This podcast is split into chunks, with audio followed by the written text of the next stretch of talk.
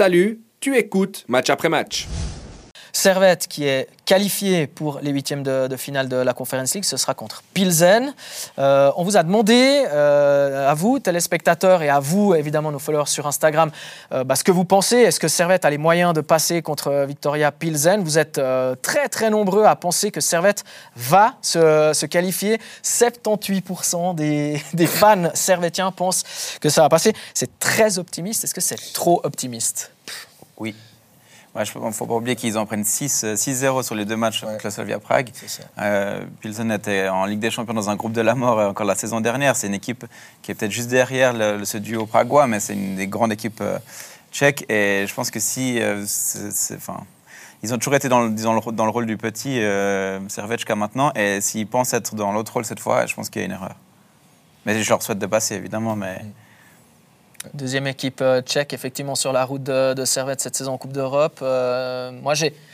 Moi je, moi, je serais plus sur du 51-49, vraiment, parce que enfin, je trouve que c'est extrêmement optimiste. Même si, même si ben, Servette n'a a pas cessé de nous, surprendre sur la scène européenne. Oui, c'est trop optimiste. Maintenant, avec justement ce que Servette nous montre depuis le début de la saison, ils, ils ont des arguments à faire valoir pour passer.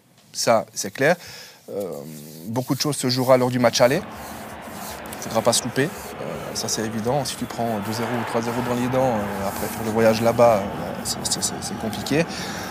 mais encore une fois, oui, la plupart des feux sont, verts pour Servette. Pourquoi pas?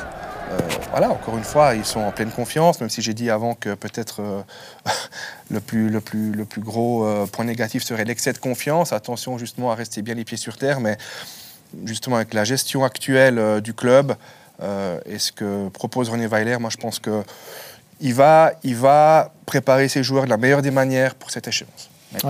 C'est surtout ça, parce que là, on parle des personnes euh, qui sont très optimistes, surtout après un match comme ça, avec le parcours qu'ils font en servette. Mais je pense que c'est l'interne du nouveau comme il parle l'entraîneur, bah, si il dit euh, oui, à 80%, on est déjà parti de nouveau. Alors là, non. Pas lui. C'est tout ça, non. Et puis les joueurs doivent aussi savoir euh, que ça va être 50-50, 60-40.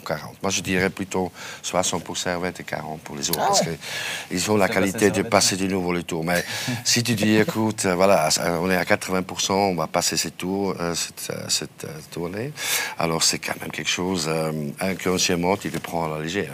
si vous prenez ça, ça ils sont. Hein. c'est le pire tirage possible parce que c'est pas un adversaire qui va te remplir le stade et en même temps c'est peut-être euh, un des, adversaires les plus, méconnus mm. du, grand public et qui va vraiment être un, défi sportif. C'est la même chose de Ludo Goretz en fait.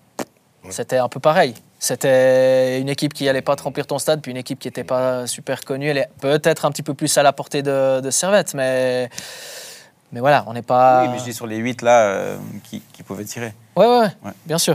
Bah, euh, qui, Michael euh, dit attention, Pilsen, équipe sous-cotée, donc assez d'accord avec nous, Michael. champion de Tchéquie, attention, très solide défensivement.